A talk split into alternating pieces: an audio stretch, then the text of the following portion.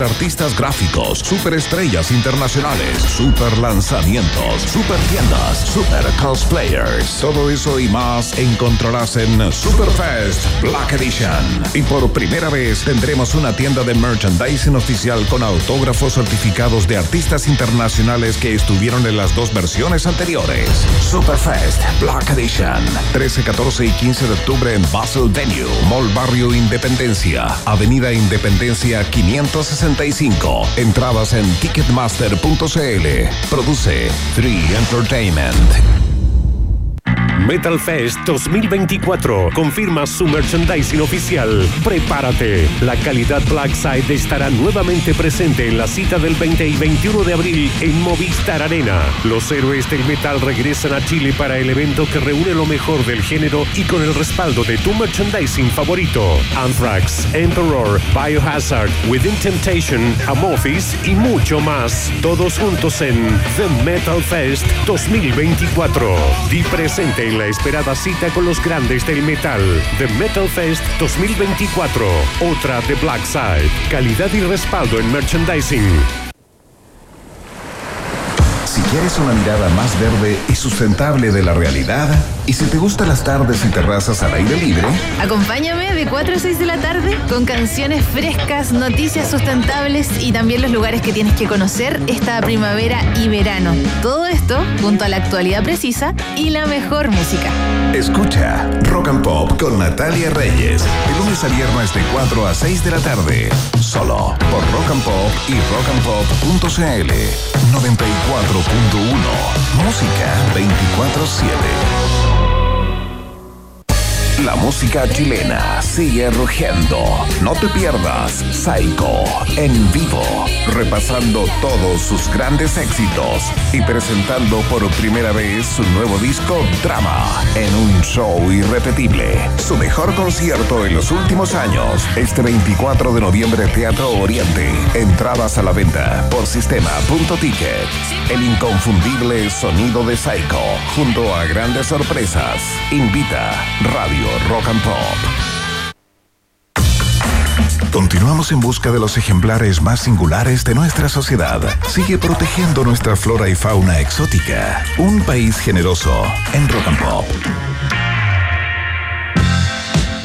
Seguimos en la fiesta informativa de la 94.1. Esta se hizo hiper célebre a propósito de su incorporación a la película inglesa de Full Monty. Suena Hot Chocolate, You Sexy Thing, en la Rock and Pop.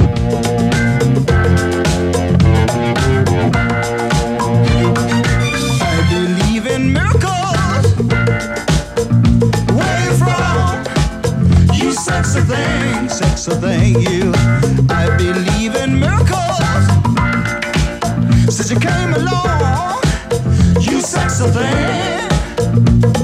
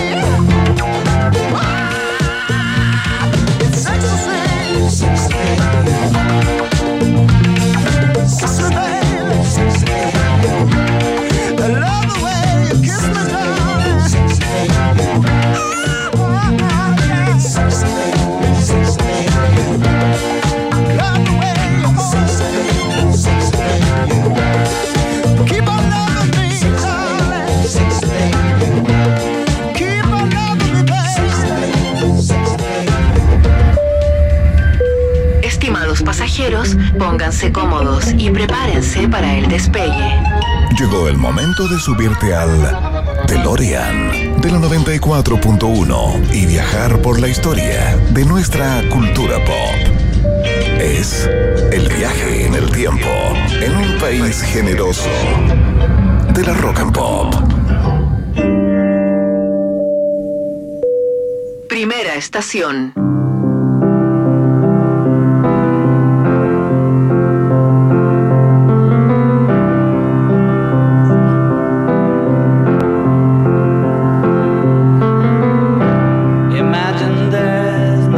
Queridos y queridas contertulias, bienvenidos a este viaje non-stop eh, por los momentos claves de la cultura pop, un día como hoy. Eh, que hacemos todos los días, por supuesto, en donde eh, vamos atrás eh, en el tiempo eh, y recordamos, ¿no? Eh, vamos a partir con lo que ocurrió en el año 1971, un día como hoy, porque ese día John Lennon puso en la calle, a disposición de, de los Estados Unidos en este caso, la canción Imagine, eh, un himno del pacifismo eh, global y mundial, cada vez que hay algo eh, por lo que celebrar o algún tipo de acto cívico o acto público eh, para dar cuenta de algún proceso de paz o clamar por la paz, eh, es esta canción la que, la que se interpreta, ¿no? Y hoy día, eh, digamos, en la confección de este viaje, aprendí varias cosas que no tenía ni idea sobre, sobre esta canción, como por ejemplo que Lennon, eh, en el momento en que la compuso a cuatro manos, ¿ah? con Yoko Ono, eso es importante mencionarlo, porque Yoko Ono también aparece, eh, si bien no aparece en el disco como compositora del tema, Imagine, y solo aparece John Lennon, mucho tiempo después y en entrevistas posteriores, John Lennon le entregó el crédito a Yoko Ono y ya les voy a explicar por qué.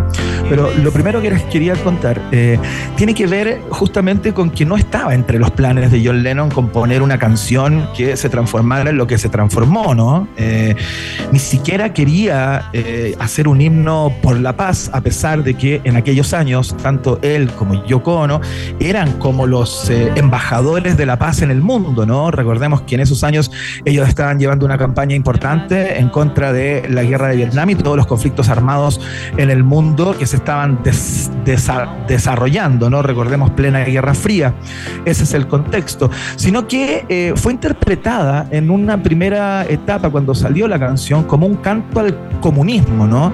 A propósito de la cantidad de frases que tiene la canción que eh, eh, dicen relación de alguna manera con, eh, con el fin de la propiedad privada, con el compartirlo todo, con que somos una gran nación y solo un gran pueblo del planeta completo. Entonces, las personas que la escucharon dijeron, bueno, esto es eh, una oda al comunismo, pero al poco andar la canción se empezó a utilizar justamente como un himno por la paz.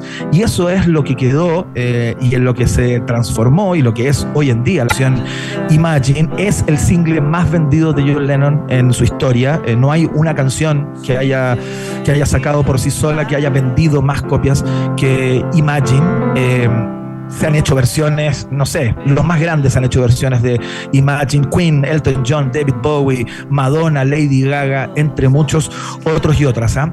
Pero los que lo que les quería contar, digo, eh, tiene que ver justamente con eh, la influencia que tuvo Yoko Ono con esta canción.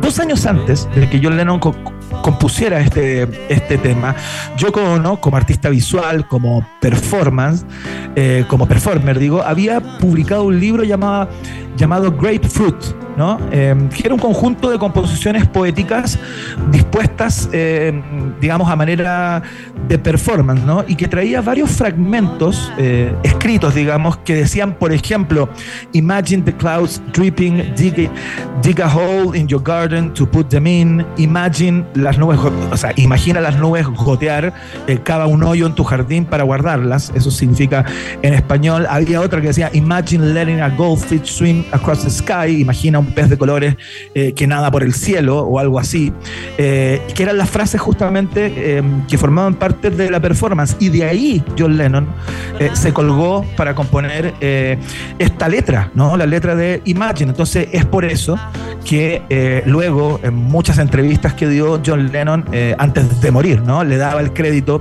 a Yoko Ono como compositora también del tema, a pesar de que no aparece en los créditos, ¿no? En el año 1972, al año siguiente, Lennon y, Yo- y Yoko Ono lanzan la película Imagine justamente para hacerle promo al álbum que salió eh, que había salido en septiembre eh, de eh, el mismo año, de 1971.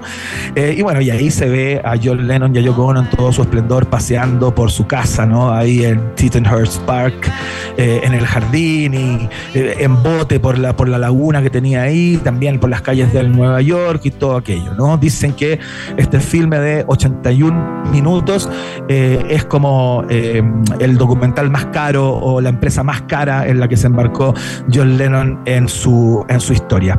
Así que con Imagine, este himno por la paz eh, por excelencia, ¿no? quizás el más relevante de la música eh, pop rock, comenzamos este viaje en el tiempo que va a su segunda estación.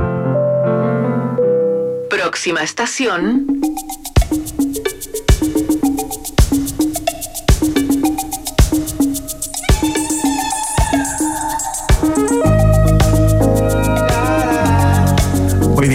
Nos ponemos un poco más congueros, entramos en una cosa caribeña, se podría decir, a propósito de lo que hizo en el año 1983 el señor Lionel Richie con eh, su segundo disco llamado Can't Slow Down, que es algo así como No puedo parar, ¿no? Eh, ¿Dónde venía esta canción, All Night Long, eh, canción fiestera por excelencia, en donde, en, donde Richie de alguna manera se mete eh, un poquito en ritmos más como, como del Caribe, ¿no? Salen las congas, salen los bronces, eh, y con esta canción intenta acercarse un poquito más hacia, hacia esa cultura. Es un himno de la fiesta, no hay matrimonio, no hay fiesta importante que se precie de tal que no tenga entre sus hits All Night Long del señor Lionel Rich. Mira.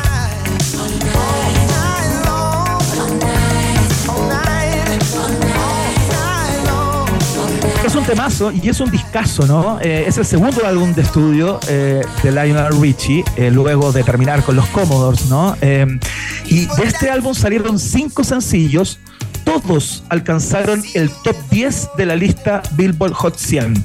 Eso eh, no lo habían hecho muchos o muchas artistas hasta ese momento. Eh, obviamente esta llegó al número uno, All Night Long, y la que vamos a escuchar luego de esta canción también se instaló en el número uno. Este álbum ganó el premio Grammy al álbum del año en la entrega número 27 de los premios Grammy al año siguiente. Eh, y Richie logró de alguna manera ampliar su música eh, mucho más allá de lo que había estado acostumbrado a conseguir, ¿no? Eh, los índices de audiencia crecieron increíblemente, el disco se vendió como pan caliente, obviamente estaba muy cerca Stevie Wonder, eh, que ya había trabajado con Michael Jackson en Thriller, se sabe de la amistad, y sacó esta también.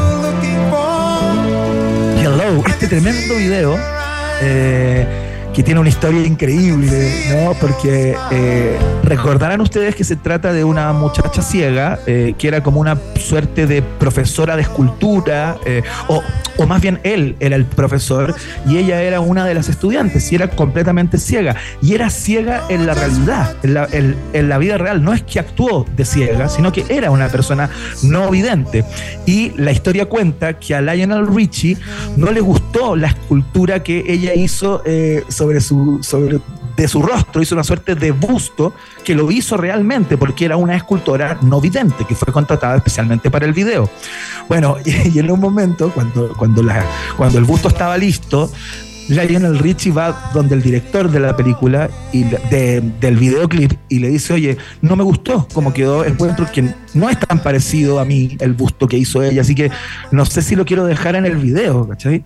Y el director le dijo, mira, va a tener que quedar en el video y tú tienes que entender que la mujer es no vidente, idiota. Eh, ¿Cómo quieres que sea absolutamente fiel a tu rostro si ella más o menos se guía por las formas eh, que puede percibir, ¿no? Bueno, y ahí quedó el intento de Richie por eh, eliminar el busto de el video, ¿no? Y hay otra historia muy graciosa que también les quería compartir a propósito de la canción All Night Long que escuchábamos hace un segundo, porque hay un momento en que eh, en, en, un instante de la canción Lionel Richie dice unas palabras como en un, como en un dialecto africano, ¿no? Eh, suena así como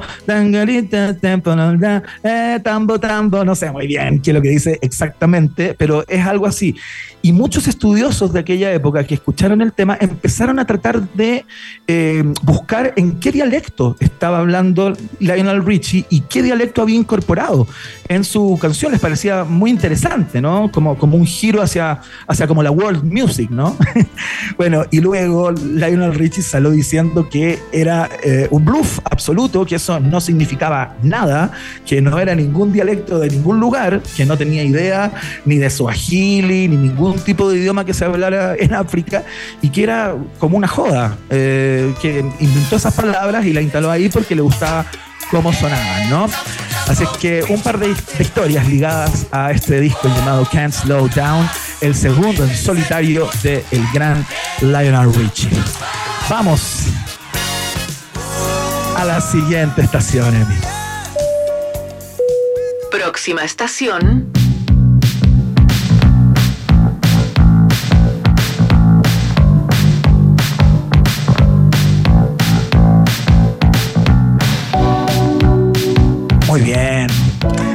Estamos listos para irnos al año 1946. No es que esta canción sea del año 1946, sino que ese año nace Daryl Franklin Hall, más conocido como Daryl Hall, que es la mitad del dúo Hall Notes uno de los dúos más exitosos y de mayores ventas en la década de los 70 y los 80, ¿no? Eh, una tremenda banda. Eh, seguramente usted tiene más en la cabeza eh, al integrante a Oates, ¿no? Que es como el de, bigotito con la, con la cabellera media crespa, ¿no? Bueno, Hall era el rubio y es quien interpreta en, en, la voz principal la mayoría de las canciones, ¿no? es un tipo que tiene una voz absolutamente privilegiada, el mismísimo guitarrista Robert Fripp, que colaboró con él en la década de los 70 y a principios de los 80, escribió las cuerdas vocales de Daryl eran una maravilla. Nunca he trabajado con un cantante más capaz que Daryl Hall. Palabras del el gran Robert Fripp para dar cuenta de eh, el talento, ¿no? De uno de los integrantes de Hall and Oates. La historia, cómo se conocieron, es increíble. Daryl Hall y John Oates eh, se, conocieron en el año 1967 durante una batalla de bandas en la Universidad de Temple, en el estado de Filadelfia, en los Estados Unidos. Ambos tenían bandas distintas. Hall formaba parte de, de una banda que se llamaba Gulliver y Oates tenía una banda que se llamaban Los Masters, ¿no? Y estuvieron en un mismo show, eh, como en una batalla de bandas con públicos súper como enfervorizados por cada una de las bandas. Esto, esto en un contexto como universitario, ¿no? Se lo pueden imaginar. Y las disputas entre los fans de ambas bandas em, luego se transformaron en incidentes, ¿no? Se empezaron a golpear, volaron botellas en el lugar y eh, la gente tuvo que escapar. Los integrantes de las bandas tuvieron que bajarse del escenario y escapar, ¿no? Y en ese momento, casualmente, Hall y Oates se escondieron en un ascensor y se metieron en el, en el mismo, ¿no? Sin querer. Bueno, y ahí empezó todo esto, en ese encierro del ascensor, mientras escapaban de este público absolutamente desbordado, empezaron a, hablar y entablaron un vínculo que, que, bueno, luego se convirtió en uno de los dúos más exitosos de, eh, de aquella década, ¿no? Así que saludamos, por supuesto, al, bueno de Daryl Hall, quien eh, nació un día como hoy, en el año 1946, y nos dejó tremendas canciones como la que estamos escuchando, por supuesto, You Make My Dreams Come True. Antes escuchamos And Can Go For That y eh, eh, Por supuesto, eh, otro clásico de Hall and. Vamos a la siguiente estación que es muy triste. Próxima estación.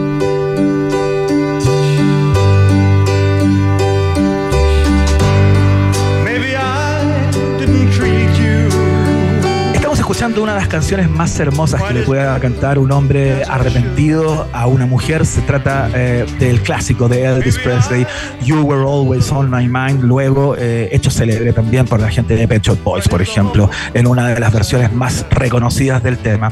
Ocurre que un día como hoy, en el año 1973, se termina y se pone fin a una de las parejas más eh, taquilleras, reconocidas, eh, espiadas eh, y, de alguna manera revisadas de aquella época, ¿no? Un día como eh, se firma la separación definitiva entre Elvis y Priscilla Presley. Eh, una relación que había partido de una manera bastante complicada, ¿no? Priscilla conoció a Elvis Presley cuando él era un soldado del ejército de los Estados Unidos, estaba haciendo el servicio militar en Alemania. Ella lo conoció ahí y eh, ella tenía 14 años y él tenía 24 años. Eh, imagínense la cantidad de problemas que tuvieron que sortear porque los padres de ella, por supuesto, se eh, oponían a esta relación, ¿no? Ella era, una niña de 14 años, pero estaba profundamente enamorada de Elvis Presley. Al poco andar eh, y tras el lobby de Elvis Presley, en donde se metieron sus managers también, fue una cosa bastante, bastante colectiva consiguieron que los padres, junto a Priscilla Presley, eh, dejaran Alemania y se fueran a vivir a Memphis, justamente donde Elvis tenía su mansión. Eh, y fue allí donde eh, un buen día ella consiguió que sus padres le permitieran cambiarse ¿no? a su emblemática casa ahí en Graceland, eh, con la promesa de casarse, eso sí, nada de convivencia, porque ya había hecho mucho ruido el hecho de que Elvis conviviera de alguna u otra manera con esta chica de 14 años, ¿no? Y bueno, pasó lo que sabemos que pasó. Muy pronto empezaron las fiestas de Elvis Presley, las juergas, hasta la, hasta la madrugada, eh, siempre regadas con mucho alcohol, los primeros coqueteos y vínculos con las pastillas y otro tipo de drogas y bueno, los cercanos y los biógrafos de Elvis Presley eh, plantean que, claro, tenía una compulsión por chicas más jóvenes eh, y por eh, ponerle el gorro a Priscilla Presley, ¿no? Y ella muy como tratando de sostener todo esto, observando y a sabiendas de que ocurría, bueno, se aguantaba ahí al lado de Elvis Presley porque de alguna u otra manera también lo veía bastante frágil, ¿no? El caso es que eh, la vida sexual de Elvis Presley se desordenó por completo eh, y esta historia de amor eh, acabó, según el libro de Joel Williamson, que se llama Elvis Presley, A Southern Life, terminó de una manera muy humillante con una acusación de Priscilla Presley de haber sido violada conyugalmente, ¿no? Dentro del contexto de una relación de pareja, eh, pero violación al fin, por su marido, Elvis Presley, ¿no? Eh, en 1973, un día como hoy, la pareja acuerda el divorcio por 725 mil dólares, eh, luego de cinco años en que ya la, la relación no tenía ningún tipo de eh, destino eh, y se separan definitivamente Priscilla y Elvis Presley. Eh, entiendo que próximamente va a haber una serie que va a contar la vida de Priscilla Presley, justamente su punto de vista de lo que fue toda esta, esta relación de amor-odio, ¿no? A pesar de que después del, del, del, quiebre siguieron siendo bastante cercanos, ¿no? Priscilla con Elvis. Así es que con esta historia, eh, parte de la historia de la cultura pop de la humanidad, ¿no? A estas alturas, pasamos a la última estación. Última estación.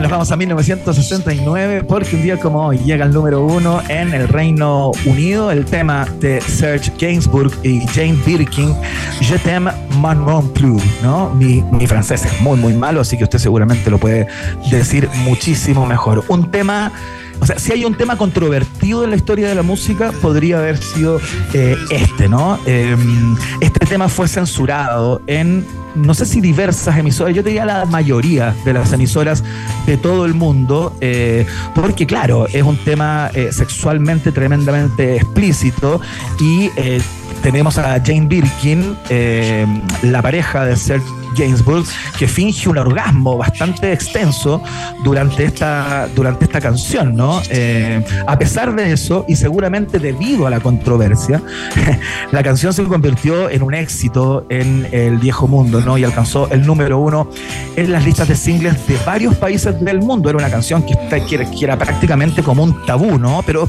lo interesante es que esta canción fue grabada originalmente un año antes, en el año 1968, por el señor Serge Gainsbourg y quien era su amante eh, en ese minuto, Brigitte Bardot. eh, un poco antes de que, de que Serge Gainsbourg se emparejara con eh, Jane Birkin, ¿no? Eh, no es que le estuviera siendo infiel a ella con Brigitte Bardot, sino que tenía otra pareja, ¿no? La instrumentación y la melodía de la canción está claramente inspirada en, en lo que en ese entonces era un éxito brutal del grupo Procol Harum llamado A Whiter Shade of Pale. La, la recordarán, un clásico absoluto de de aquella época, ¿no? Y bueno, la polémica, eh, se las cuento, la polémica con, con Brigitte Bardot, que tenemos la versión con Brigitte Bardot también, si es que la puedes poner, Emi, para que vean la diferencia ¿no? entre ambas versiones. Esta es la versión original que grabó Serge Gainsbourg y que eh, sonó muy pocas veces eh, y fue muy poco célebre en su momento cuando se, cuando se grabó, porque eh, la propia Brigitte Bardot, que ya era una estrella del cine en aquella instancia, le pidió a Gainsbourg que no la, que no la pusiera en ningún disco y Gainsbourg aceptó, ¿no? La explicación oficial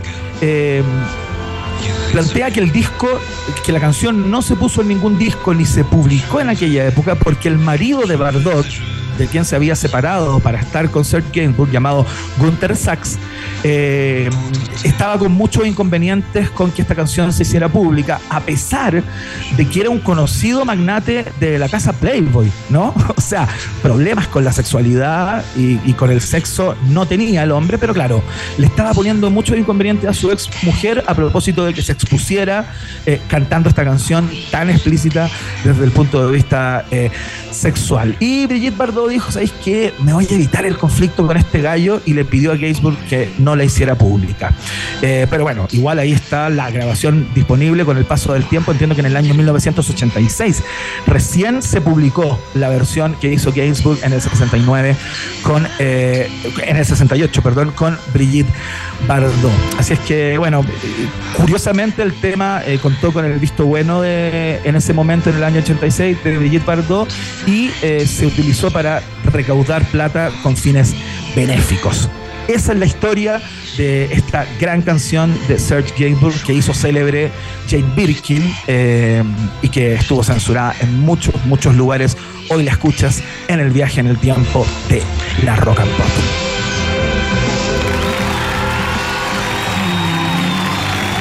Muy bien, eh, vamos a la música a esta hora, ¿no?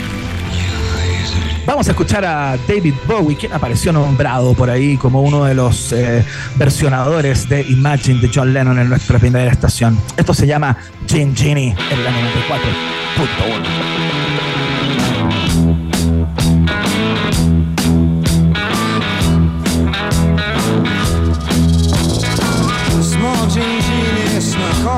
city, strung out on lasers and slashback blazers, and ate all your razors while pulling the waiters, talking about Monroe and walking on Snow White. New York's a go-go and everything tastes like poor little greenie.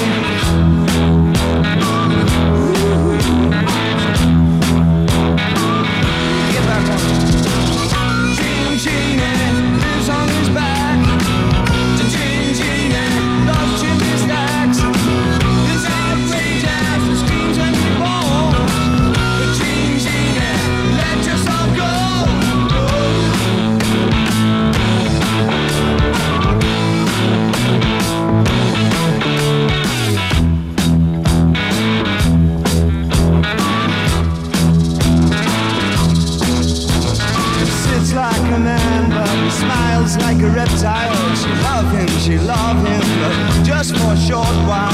So scratching the sand, let go his hand. He says he's a beautician, sells you nutrition, keeps all your dead hair for making up underwear. Poor little greenie.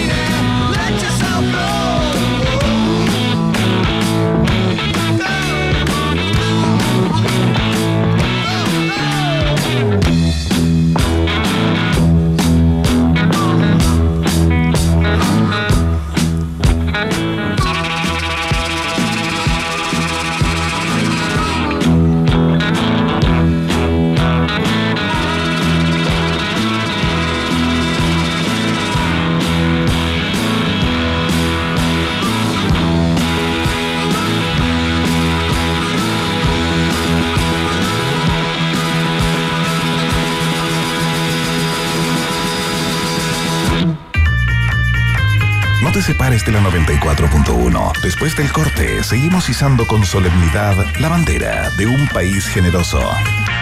En Rock and Pop. 17 grados. ¿Sabías que puedes retirar las compras que realizas en el nuevo falabella.com en todos lados? A ver, si estoy en tienda Falabella, Puedes. Sodimac, Puedes. Totus, Puedes. Mall Plaza, Puedes. en el metro, Puedes. Chile Express. Puedes. ¡Wow! Son más de 400 puntos de entrega y devolución para que retires tus compras cada vez que lo necesites. ¿Dónde estás? Estamos. falabella.com. Muy bien, chicos. Por hoy se acabó el trabajo. Me voy. ¿Llevo todo conmigo? ¿Notebook? Sí. ¿Cargador? Sí. ¿Celu? Sí. ¿Fichas del casino? Sí. ¿Carta? Sí. ¿Pulsera de la suerte? Sí. Listo. ¡Chao a todos! Un completo mundo de casino con la mejor plataforma online del mundo. Cientos de juegos, mesas y casino en vivo. Betano, el juego comienza ahora. Solo para mayores de 18 años. Juega con responsabilidad. Las promos las haces en la P. ¿Pero de qué es esa P? De promos exclusivas. De perfecta ensalada. De pizzas. De potente hamburguesa. De pedido en puerta. Ve de pido sin pensar porque hay promos exclusivas con 40% de descuento. Solo por pedidos ya. Experto y otra experiencia de ganadores reales como Bastián Fredes. Ni yo me la creo. Pude conocer el complejo de la Atleti. Entrené, jugué con ellos. Son todos unos cracks, unos profesionales. Vi al Barça contra el Real. Y vi la liga como nunca me lo imaginé. Desde que Chile fue bicampeón que no me sentía tan feliz. Con Experto, la única casa de apuestas verdaderamente chilena, además de plata, puedes ganar grandes experiencias. Ingresa en experto.cl y descubre más. Apuesta por nuevas experiencias.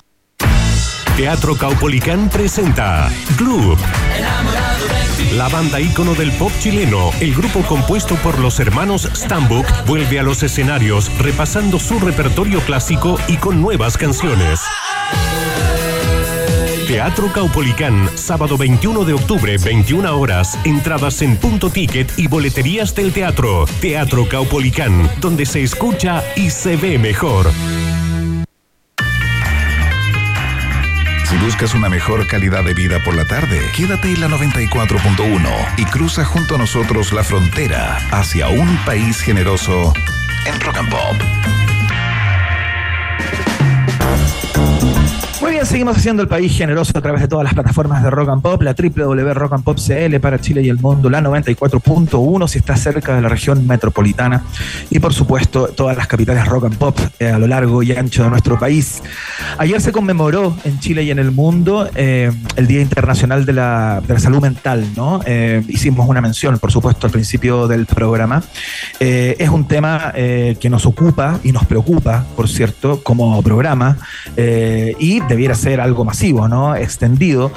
A propósito de los efectos que tuvo en la intensificación de las dolencias en esta área eh, tras la pandemia y eh, la multiplicación de, eh, de nuevos casos a propósito de esta misma, ¿no? Eh, y claro, queremos conversar en el día de hoy acerca del estado de cosas en Chile eh, y por supuesto los desafíos que todavía quedan por delante eh, a propósito de las dificultades de acceso al tratamiento eh, y un montón de inconvenientes más que enfrentamos como, como planeta y como país también, ¿no?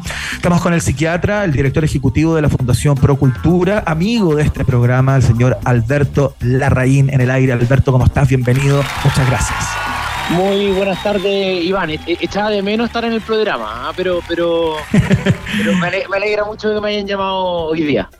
Por supuesto, por supuesto. Queríamos eh, conversar contigo, Alberto. Siempre es interesante eh, recordar, seguir concientizando eh, y dar cuenta de la, de la importancia y de los desafíos que todavía eh, tenemos pendientes, ¿no? Lo, primero que te quiero preguntar tiene que ver con un comparativo, ¿no? Que a lo mejor no, nos sirve también para hacer el diagnóstico, ¿no? Porque este es un día eh, que se celebra en todo el planeta, por tanto estamos hablando de un problema que es global, ¿no? Eh, y, y sería interesante conocer a grandes rasgos, ¿no? Eh, ¿cuáles, ¿Cuáles son las diferencias eh, que tiene nuestro país con respecto al acceso, por ejemplo, al tratamiento, a la calidad del tratamiento, eh, con respecto a otros países del mundo quizás que aparecen en el papel como más desarrollados eh, y que forman parte de estos grupos importantes de países en el planeta, ¿no?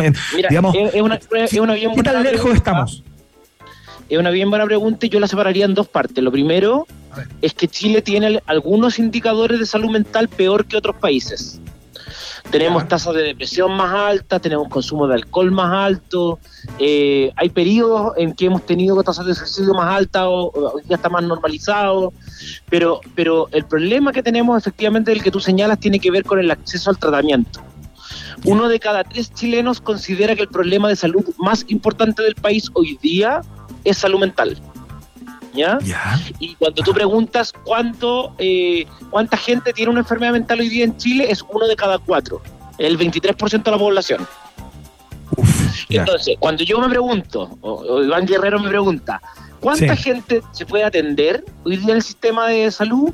Yo te digo, mira, es un poquito menos de un millón de personas. Eso quiere decir que quedan más o menos 3 millones de personas sin poder acceder a atención. Ok. ¿Ya? Ok, ese es el número Eh, grueso. Y ahí ¿no? tenemos, ahí tenemos un primer, un primer incendio. Entonces, tenemos más o menos 3 millones y medio, 4 millones de personas enfermas o que requieren algún tipo de atención eh, y solo somos capaces de atender a menos de un millón. Yo atiendo en, en Tiltil y en Limache, en, en- en centros de, vinculados, por ejemplo, a, a mujeres con abuso sexual y te puedo contar como, como ejemplo que eh, el 80-90% de ellas, que son mujeres entre 50 55 años, yo soy el primer psiquiatra que ven en su vida.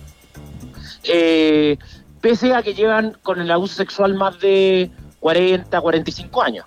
¿Cachai? Eh, Entonces hay un tema de, de brecha muy, muy grande. Y cuando tú ves en el fondo cómo se aborda la brecha, eh, obviamente implica el gasto. ¿Cuánta plata gastáis en, en- en salud mental? Y el último informe que sacó el ministerio, que sacó el ministerio ahora, que hizo el corte hasta el 2021 en, en, en, en gasto de plata, eh, mostró que de toda la plata que se gasta en salud en Chile, solo el 1,7% se gasta en salud mental.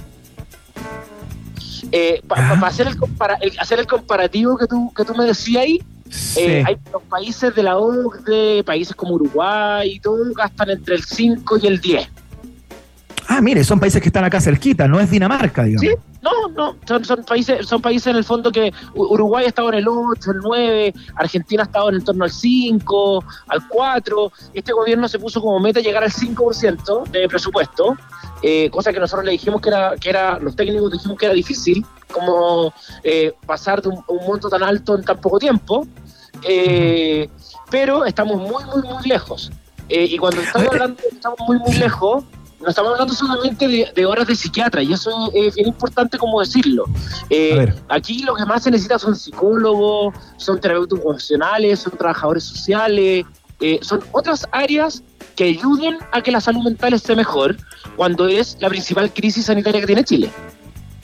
A ver, ¿y, y por qué ocurre, Alberto? Busquémosle, busquémosle eh, la pata al gato, ¿no? Porque si es que eh, consensuadamente entre la ciudadanía y por supuesto entre los expertos estamos con un problema de salud pública eh, importantísimo, quizás la pandemia sobre la pandemia, ¿no? Como hemos hablado Sí, muchas veces acá. Y, y hay un consenso respecto de eso. Bueno, ¿cuál es la pata que está fallando? Eh, ¿Dónde están las voluntades que, que no están aunadas, digamos, para que estas cifras de las cuales me habla eh, cambien eh, y no tan solo los presupuestos eh, se levanten, sino que eventualmente... No sé, no sea un placer burgués eh, visitar a un psiquiatra, ¿no? Porque hoy día quiero- quiero- partir encuentra el como con- servicio con privado, si uno va Hemos- hemos privadamente tenido- donde un psiquiatra, vale, Hemos tenido no sé, algunos- casi algunas voluntades hemos tenido algunas voluntades como para mostrar los brotes de esperanza y yo creo que las dos voluntades más grandes que hay hoy día o que reflejan hoy día como la voluntad de cambiar las cosas eh, son el, el gobernador Orrego que generó el plan de prevención de suicidio más grande de América Latina, que el Quédate, el del cual www. conversamos hace algún tiempo, que hemos, que hemos tenido hemos tenido más de eh, 10.000 personas que han pasado ya por el programa. Eh, el día de ayer se lanzaron los grupos de apoyo para, las, para los familiares que son como eh, sobrevivientes de un familiar de suicidio. Eh, y en general el, programa ha ido funcionando bastante bien. Ayer lanzamos un diplomado con la Universidad Autónoma, participaron 265 personas para empezar a armar los, los programas de prevención de suicidio. Y ahí te das cuenta cómo hay una voluntad que ayuda. Esa es la primera voluntad. Y la segunda gran voluntad, eh, yo creo que la, alcaldesa Daniela Peñalosa, que es la, la primera que mide el bienestar de toda la comuna y que generó este programa de salud mental materno que es gratuito tanto para FONASA como para ISAPRE.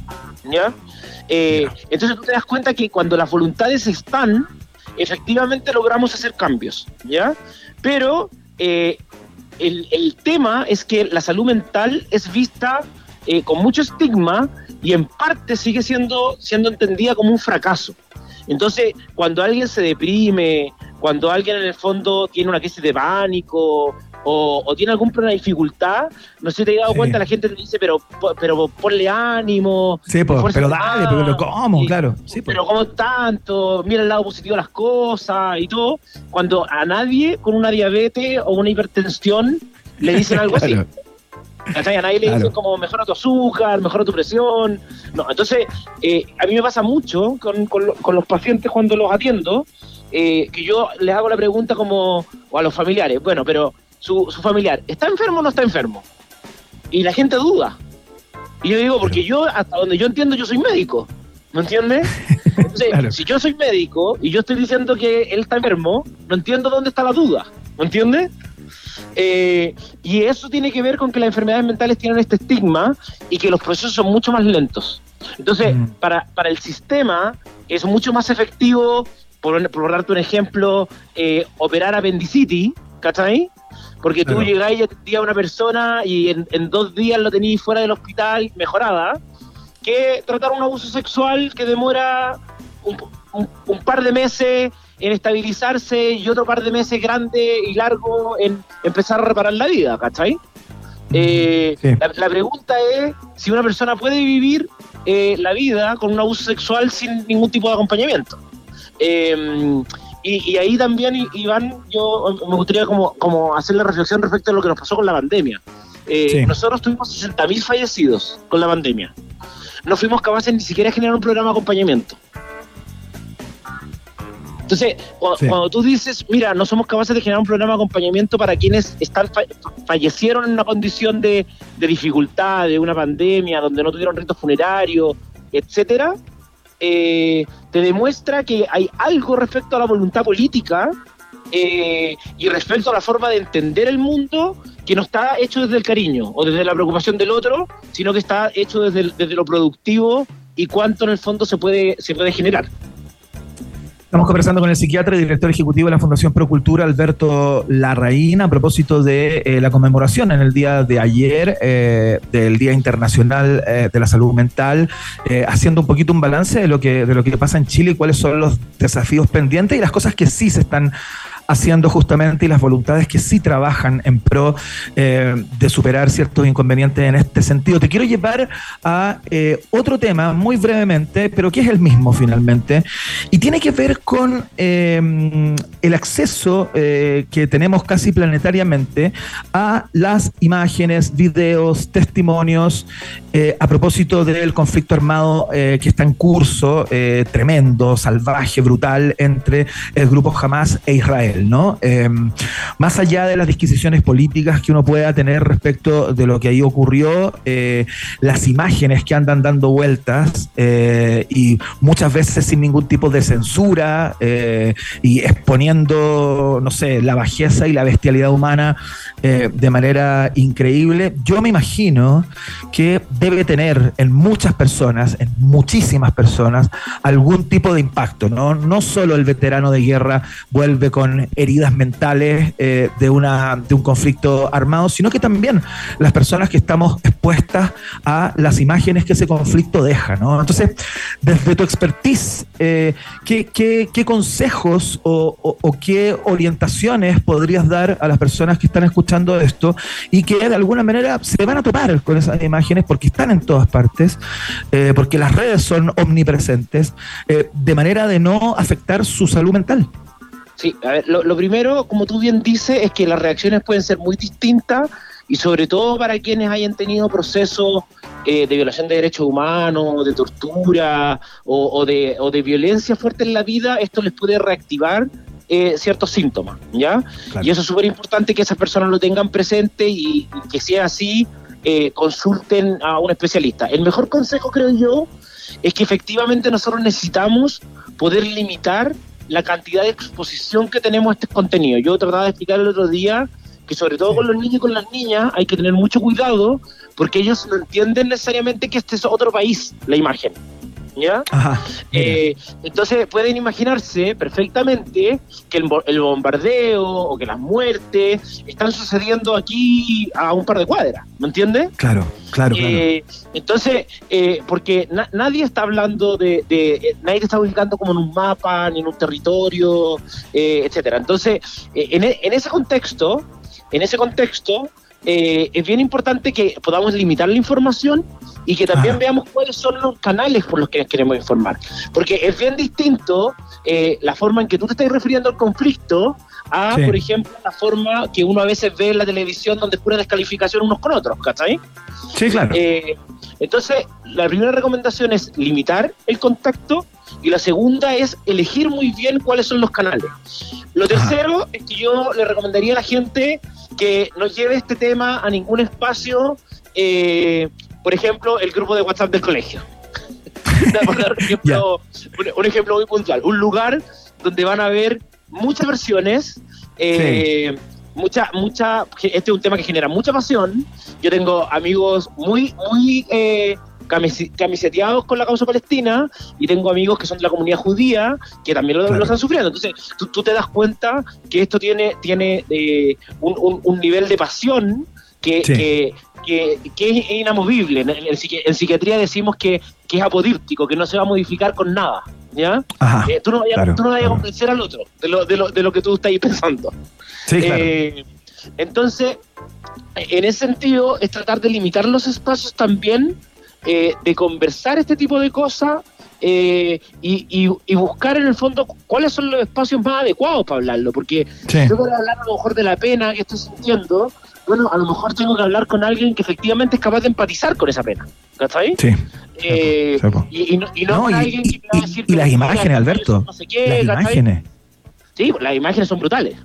Son brutales. ¿cachai? son Yo digo, hay personas que tienen cierta sensibilidad con respecto a ese tipo de imágenes. O sea, uno que es padre de familia, yo que tengo tres hijos y tengo hijos eh, de, de- de cuatro años de edad, cuando me entero que en un kibutz eh, degollaron a 40 bebés, o sea, es, e- esa información y más encima ver las imágenes, a veces con blur, así como medias borrosas, y a veces no, es una cosa brutal.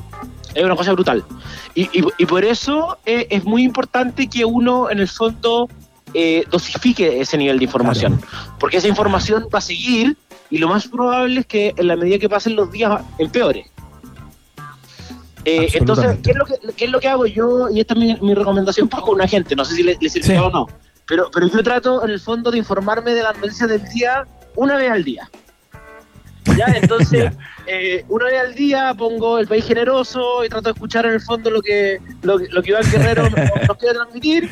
Eh, y el resto del día trato de hacer mis cosas, mis actividades. Eh, yo ya tengo, además por ser psiquiatra, harto desgaste. Bueno, sí.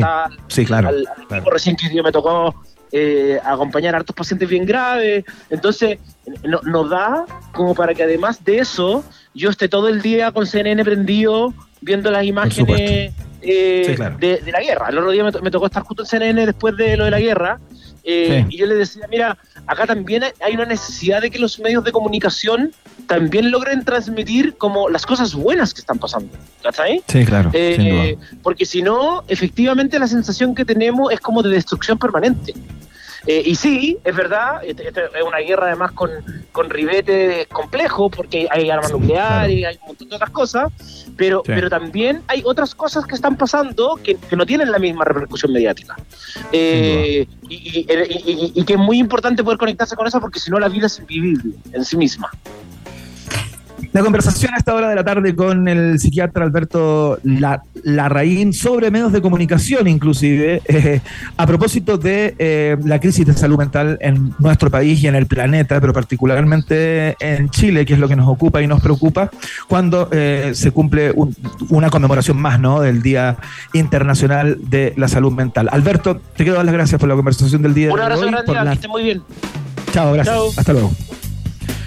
Ya, nosotros eh, vamos a la música o vamos de inmediato a los resultados parciales de la pregunta del día de hoy. Vamos a la música, ¿no? ¿Qué escuchamos, Emi? Dime por interno. Dímelo, dímelo. Tranquilo, relájate. Escuchamos a Paul McCartney a esta hora de la tarde. Sir Paul McCartney con Hope of Deliverance. Estás en la Rock and Pop. Música 24-7. I will always be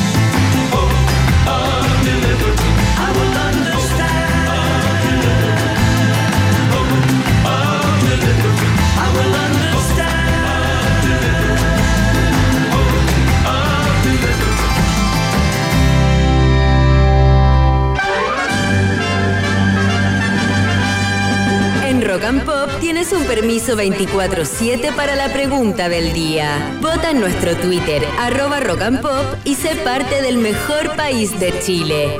Un país generoso de la rock and pop. Ratitos y roedores. Vamos a los resultados parciales de la pregunta del día de hoy, que tienen que ver con el bombazo musical, ¿no? Em, porque se confirmó de manera oficial el regreso de la banda chilena Los Tres, con su formación original. Em, luego de su disolución en el año 2000, hoy vuelven y ya tienen agendados algunos shows para el año 2024. Tres el 2024 y uno sorpresa en la Plaza de la Independencia de Concepción que se va a llevar a cabo gratuitamente el día de mañana. Te preguntamos, ¿cuál es el disco favorito para ti de la banda, ¿no? De su trayectoria importantísima en nuestro país y en el extranjero también. Mucha gente votando y comentando a esta hora a través de las redes de la 94.1 y del país generoso, por supuesto, que tienen en el primer lugar con un no, no, perdón, vamos a partir por el último lugar, porque siempre se hace de la misma manera, con un 8% en el último lugar, las personas que piensan que el mejor disco de los tres es Se remata el siglo. Un poco más arriba, con un 17%, los que dijeron eh, el mejor disco de los tres es el homónimo, el primer disco de los tres, eh, llamado igual que la banda, por supuesto, porque es homónimo, de eso se trata el concepto, ¿no? Y eh, bueno, luego con un 32%, los que dicen que el mejor disco de los tres es Fome, sin duda, el disco rojo ese ahí escuchamos eh, la canción del cigarro, uno de los temas de ese disco. Y en primerísimo primer lugar, con un 43%, muy cerca de la mayoría absoluta, el disco La Espada y la Pared de eh, los tres cuyas canciones, muchas de las cuales seguramente van a sonar en los próximos conciertos. Los tres están de, de vuelta y lo comentamos hoy durante el país generoso que comienza a terminar. Ya lo saben, Vox Populi Box Day. Miau. Si tú tienes preguntas, nosotros tenemos respuestas. Esto fue la pregunta del día en un país generoso. Ya, estamos despidiendo el programa del día de hoy. Eh, mañana, eh, nuevamente, tenemos la posibilidad de hacerlo mucho mejor que hoy. A las 6 de la tarde nos volvemos a encontrar a través de la 94.1 y la www.rockandpop.cl. Gracias infinitas, absolutas a Rosario Gess por la producción del programa, por su trabajo. Eh, y también para ti, Emi, hasta el autoaplauso por los controles ahí